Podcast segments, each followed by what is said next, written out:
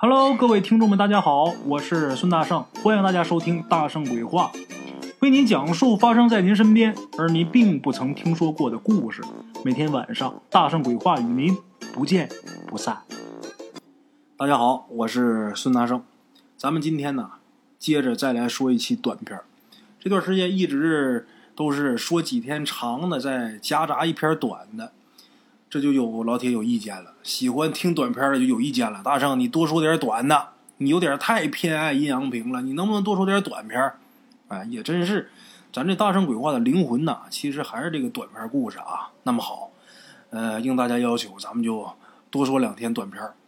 哎，咱们闲话少说吧，先说故事。有什么闲话呢？等故事以后咱们再讲。闲话少说，书开正文。咱们今儿这故事得打二零一三年年初说起。话说一三年的年初，有位老人呐去世了。在这位老人去世后的第七天，也就是老人的头七呀，整个家族的成员都来了，给老人上坟上头七。整个家族的成员是分成几辆车往这个墓地进发。咱们鬼友啊，他坐的这辆车，上面坐的都是知男弟女的。亲戚故旧是一辆客车啊，坐了满满一车。这一车人在前往墓地的这个路上啊，一边回忆老人生前的音容笑貌，以作缅怀嘛，一边啊聊聊家族里边的一些奇闻异事。哎，当时啊，在这辆客车前部分坐着一位老人，这老人长得挺清瘦的，岁数呢大概能有七十多岁。这老人呢是死者的堂弟，哎，这老爷子个儿挺高，大个儿，晃晃悠悠的，将近一米八，特别瘦，哎，一米八也不是说怎么特别高啊，但是由于他特别瘦，所以显得晃晃悠悠。这老爷子那嗓音呐特别沙哑，而且空透力极强。大伙正聊着天呢，这老爷子突然间挥挥手，打断别人说话。老爷子说：“呀，我给你们说一个我年轻时候发生的事儿。嗯，上了岁数的人呐都知道，我的奶奶死后还阳的那件事你们年轻人呐可能不知道。这老爷子前面是瞎扯了一大通，其实呢跟故事没有多大关系，只不过呢想说明一下这个故事来源的可靠性。哎，咱们鬼友是亲耳听到的。”咱们国有亲耳听到这亲历者，也就是这个高高瘦瘦这老爷子，他亲口讲出来的。接下来呀，咱们来说一下这个事儿。这老爷子说呀，他奶奶当时呢八十多岁了，那时候这老爷子十六岁小伙子。这老爷子他十六岁那会儿，他奶奶八十多，哎，那会儿的人呐，他奶奶那辈的人呐，女人都是小脚。他奶奶上了年纪之后啊，这身体呀也是特别瘦小，平时呢也不爱走动，总在炕上啊斜着靠那个被窝垛上，有事没事呢咳嗽几声，时刻提醒一下自己还活着呀。哎，话说有那么一天呢，这老太太这神情啊，较以往就显得很低落，结果谁都没想到，没一会儿这人就死了。哎。人死了，接下来就好说了，赶紧穿寿衣，通知亲友，置办丧事。哎，具体的流程呢，差不多就是把老人事先准备好的寿材给抬出来，就是棺材啊。上了岁数的人呐，都提前预备好棺材。这老太太那棺材早就已经置办好了，抬出来，抬出来用黑纸把这棺材的内壁啊给糊上。这玩意儿根据呃逝者的性别不一样。包括他这个生辰八字不一样，本命属相不一样，这棺材内壁啊，呃，颜色也不一样，有的是绷的白布，有的绷的黄布，有的绷的蓝布，还有这个糊黑纸的，糊其他颜色的纸的都有。哎，这个根据情况不一样来定。这老太太糊的是黑纸，把这棺材这个内壁用黑纸糊好以后，老人这个寿衣也穿得了，把老人成殓进去，把儿女。烧的三斤七两的这个纸的纸灰呀，包起来，放在老人头上，再用一个小短棍儿，哎，不长一小棍儿，在这棍儿上啊穿几个面饼，一头呢系一段麻绳，另一头呢放老人这手里边，右手握着，这叫什么呢？这叫打狗鞭。据说呀，过这鬼门关的时候用得上。哎，把这遗体承殓进去之后，把该放的放好，该装的装得了，一切都弄妥当了，这棺材盖啊就得盖上了。盖上之后啊，停灵，停灵三天。这三天呢是该干嘛干嘛。等都折腾够了，日子时间也到了，就该下葬了。老人装进棺材这三天呢，咱不说。咱们简短截说啊，到了第三天的早上，马上就要起灵上山了。在咱们东北这块儿啊，有这么个习俗，别的地方呢也有，北方好多地方都有，南方呢没有。哎，什么习俗呢？就是在起灵之前呢，把这棺材盖打开，打开之后，所有亲人啊，最后一次瞻仰遗容。这次棺材盖再盖上，永远可都见不着面了。所以呢，得再看一眼，把这棺材盖打开，不光瞻仰遗容，还有事儿，什么呢？有老人的女儿，如果没女儿，找侄女，哎，得是女的，拿根针在老人身上啊比划，这是干嘛呀？开光。这个开光的顺序啊，大概就是开眼光、开耳光、开鼻光、开嘴光、开手光、开足光、开心光，哎，开眼光亮堂堂。开耳光听八方，开鼻光闻共香，开嘴光吃四方，开手光抓钱粮，开足光走四方，最后是开心光。话说这第三天早上，把这棺材盖打开，瞻仰遗容之后呢，就开始女儿给这老太太开光了。当时这老人家呀，他没的时候八十多，他女儿也六十多岁了，六十多岁。在那个年头可不算岁数小了，死人的事也见多了，所以呢也不害怕。这老太太女儿啊，先是背过身去，掉了几滴眼泪。为什么说背过身去掉几滴眼泪呢？防止这个眼泪啊落到这棺材里边。这眼泪要是掉棺材里边不吉利。哎，转过去先哭，掉几个眼泪之后转过来，拿出事先。早就预备好的新针，哎，没做过活的新针，在阴阳先生的指导下呀，开始这开光开光仪式。那么说这会儿啊，在这个棺材周围围满了老人的孙男弟女，还有弟媳妇、儿媳妇、孙媳妇等等一大帮人。老太太高寿啊，八十多，子孙满堂，人口多，都在这围着。这一大帮子人呐，一边抽的，一边哭，一边看着躺在棺材里边这老菩萨。哎，等这仪式结束之后，这棺材盖再盖上之后，那就阴阳两隔，永世不得相见了。这是最后的时刻呀。话说，老人女儿背过去，哭完之后，拿出这根针，先是在老人眼睛上比划一下，这可不能扎啊，就是比划一下。阴阳先生那边喊，开了眼光，哎，接下来就是开鼻光啊。开耳光，开嘴光，一步一步往下来。前面开眼光、开鼻光、开耳光都没事到了开嘴光，开嘴光这句话叫“开嘴光吃四方”。刚说到开嘴光吃四，刚说到四，这方还没出来呢。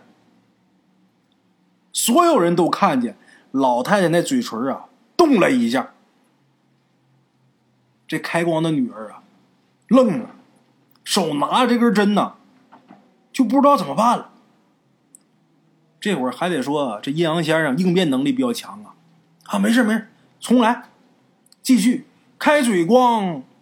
他要说开嘴光吃四方，刚说出仨字开嘴光，就见躺棺材里这老太太大嘴一张，咯噔一声吐出一口长气，两个眼睛瞪溜圆，这右手啊拿着穿着饼子那打狗鞭嘛。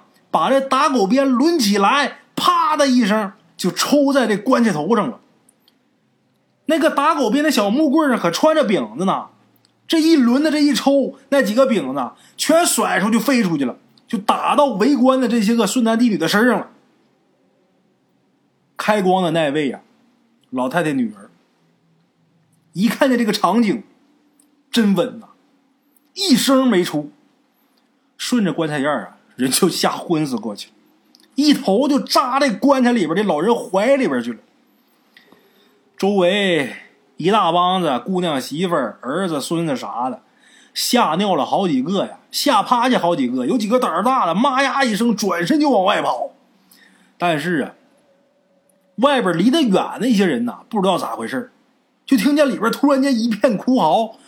这个里边的往外跑，外边的往里进，想看看是咋回事啊？就这么的，整个场面就乱套了。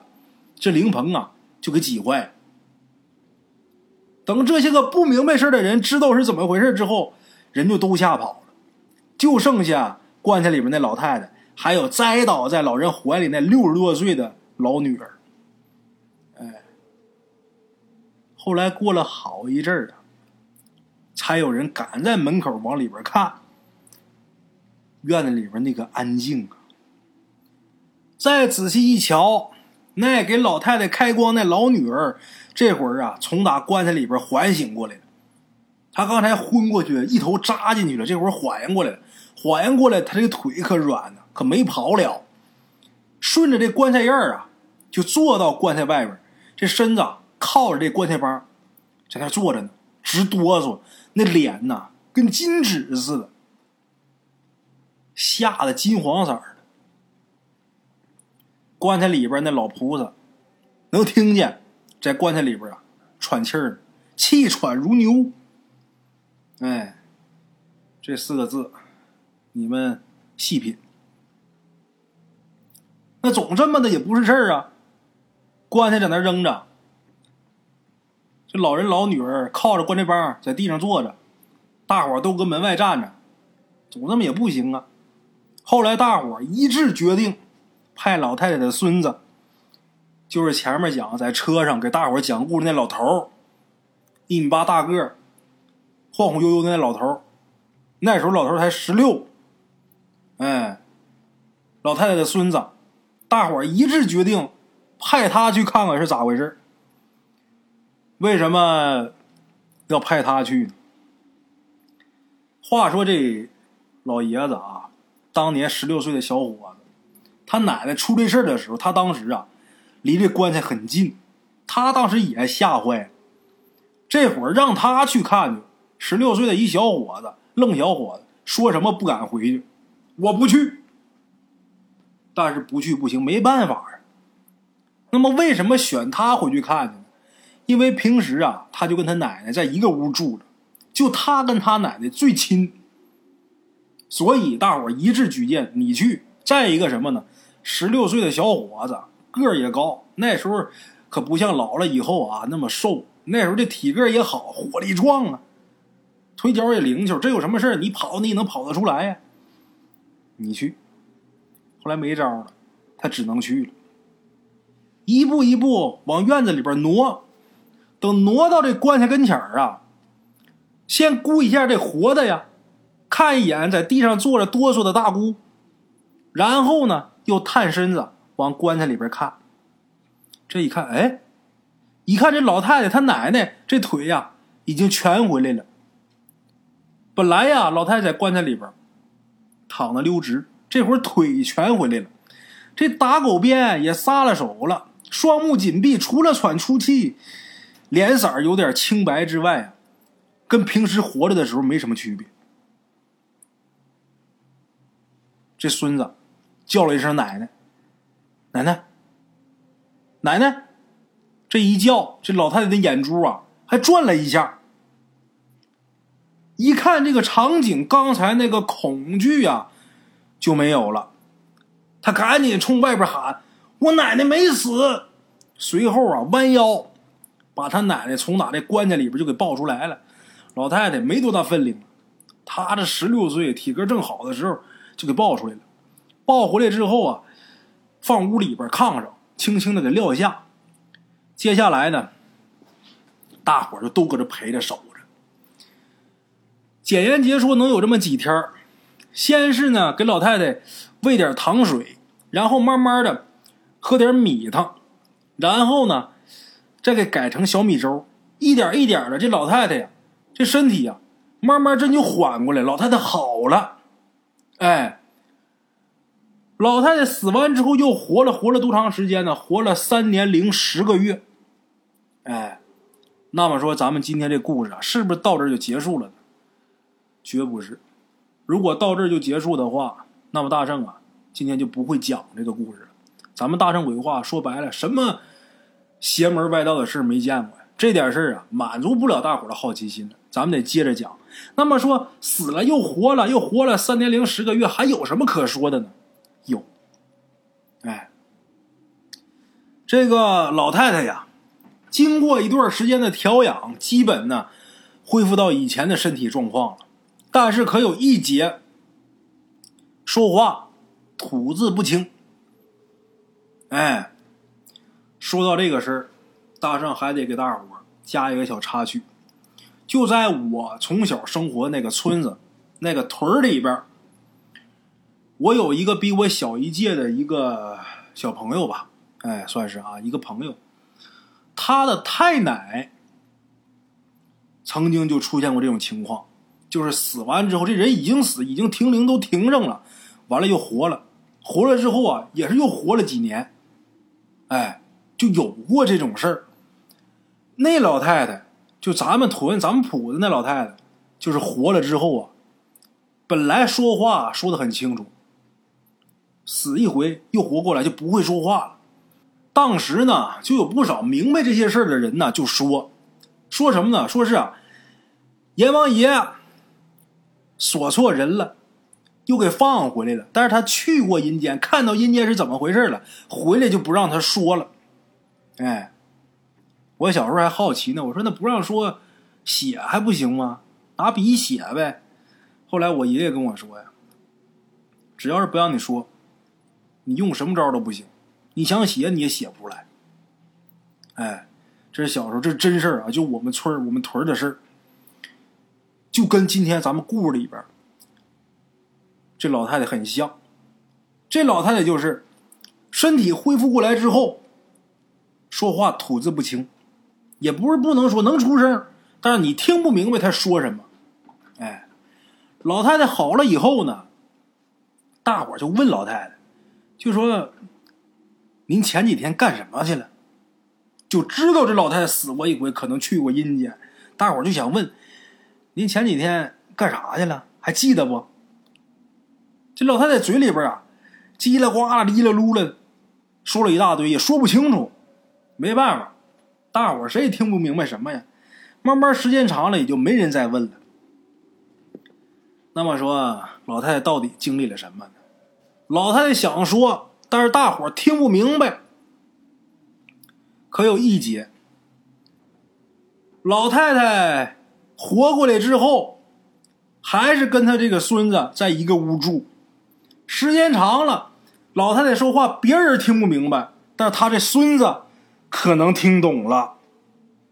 哎，然后他这孙子就问他这个奶奶，说：“奶奶，你现在说话怎么这样了呢？以前您说话不这样啊，这咋回事呢？”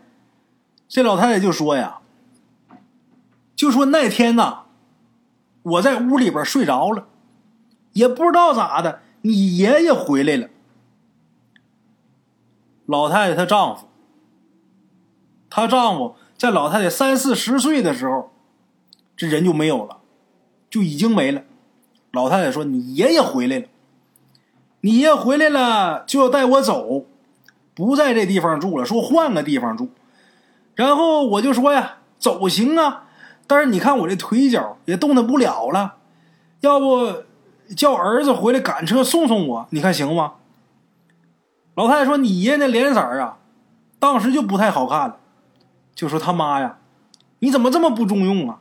也用不了几步道就到了，你跟我走吧。”老太太就说：“你看，你没到过我这个年纪，你不知道我这上了年纪的人呐，动几步浑身就疼啊。”我说他爹呀，你咋这么年轻呢？”这老头子就说了：“你也别说没用的了，我前面走，你后边跟着我，要不过了时辰呐，不行了。”老太太没办法，就只能是跟着老头子往出走。可是奇怪了，这老太太从打这炕上啊，自己能下地了，走路走道的时候也跟年轻时候一样。哎，之前老太太呀，想下来炕都费劲，这会儿能走了。嗖嗖的，可是呢，跟着自己的丈夫出了屋之后，看外边这个天儿啊，老太太就说：“这天儿咋这个颜色呢？怎么这个色儿啊？说黑不黑，说亮不亮，没有太阳，也没有云彩，看着不是要下雨吧？”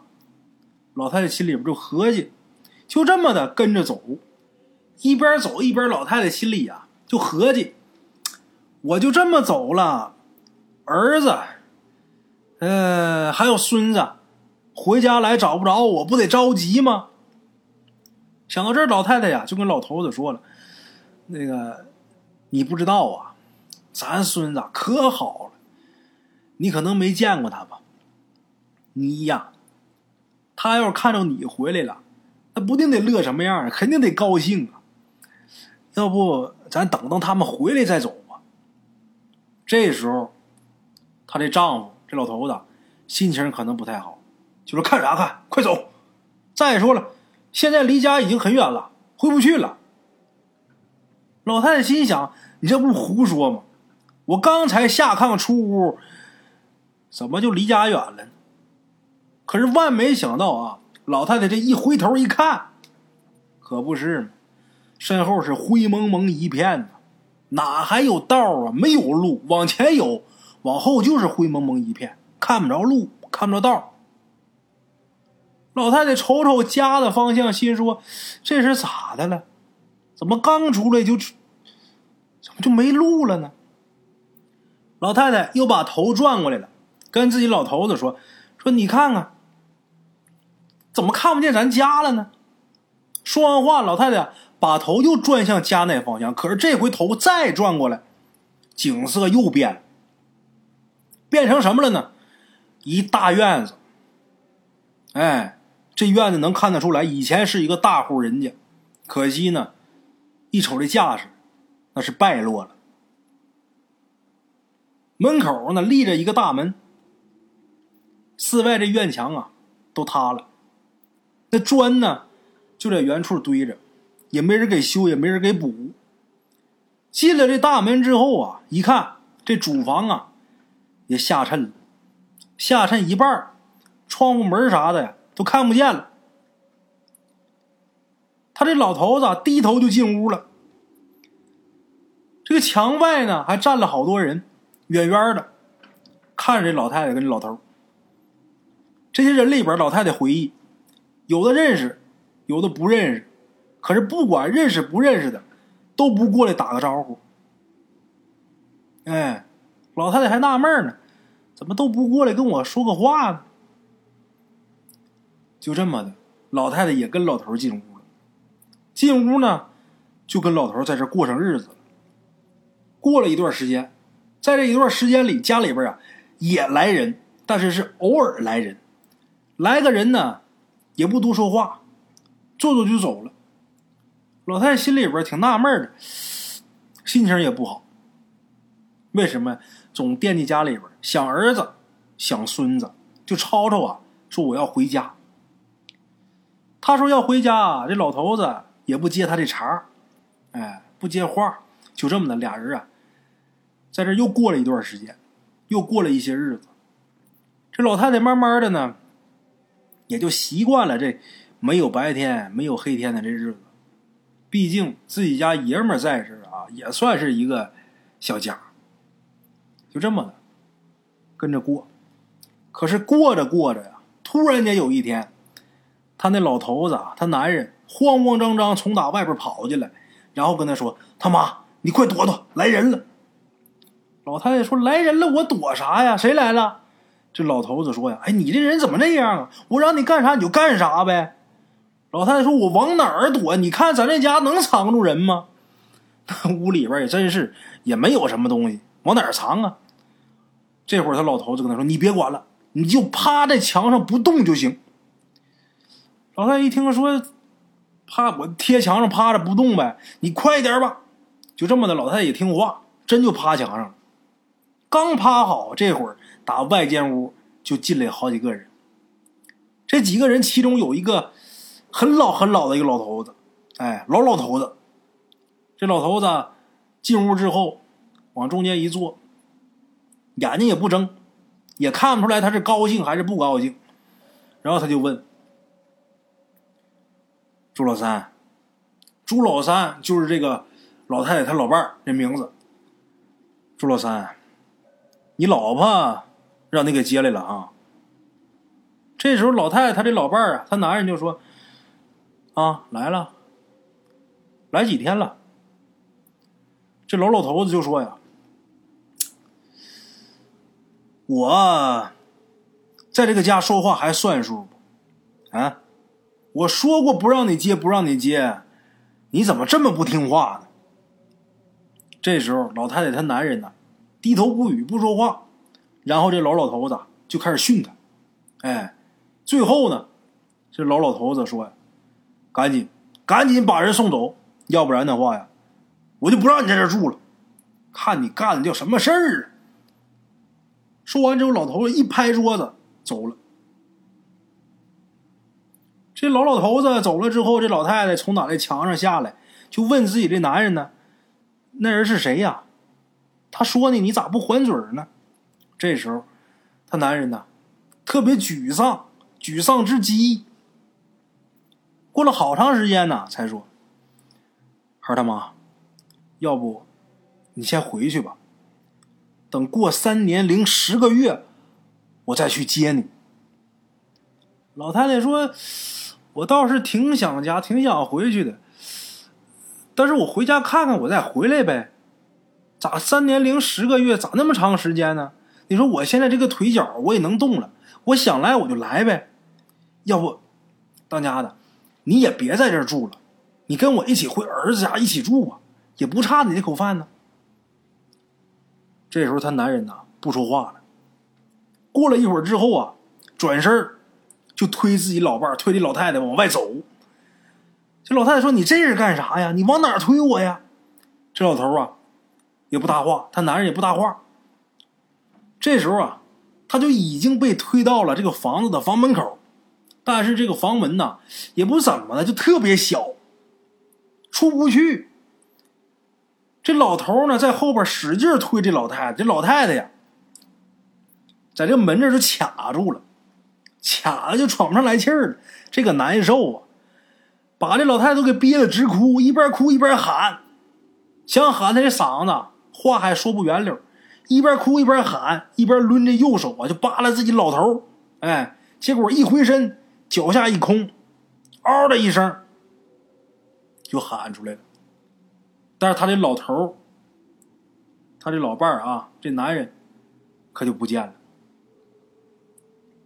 他再睁眼睛，老太太就在棺材里边躺着。哎，大伙回忆一下，之前老太太他女儿在给他开光的时候，老太太那小鞭儿，哎，打狗的那鞭子，这一抡，你再想一想，她男人推她的时候，她卡卡的出不来气儿，回手一抡，她这男人。实际这俩是一个动作，他在那边是回手抡他这当家的这男的，实际在阳世间，他女儿这会儿正给他开光呢。哎，老太太又还了阳了，还阳之后，整整的又活了三年零十个月，一天不多，一天不少。哎，好了啊，各位老铁们。这就是大圣啊，今天给大伙儿带来的这么一个关于死后又还阳的这么一个故事啊。人死完以后又活过来的这个案例可不少，就包括央视啊，呃，像《走进科学》什么也没少报。这种事儿经常有发生，是指什么呢？人呐，身体脏器也好，还是说各个身体的组织器官出现问题的时候，人呐这身体也会出现一种应激反应，就是假死状态。哎，人进入到假死状态，你看着就跟真死是一样的，实际呢人还没死。像老太太这种情况，最合理的科学解释就是这人呢压根就没死，他是假死状态，然后慢慢啊人又缓醒过来了。是科学给解释的。可是啊，有不少这个死后又还阳的人呢。很奇怪的是什么呢？他们所看到的场景和他们所去的地方，不管是天气也好，还是什么也好，都是一样的。这个事儿科学上就没办法解释。如果说仅仅是假死状态啊，哪怕他在假死状态，他做了个梦。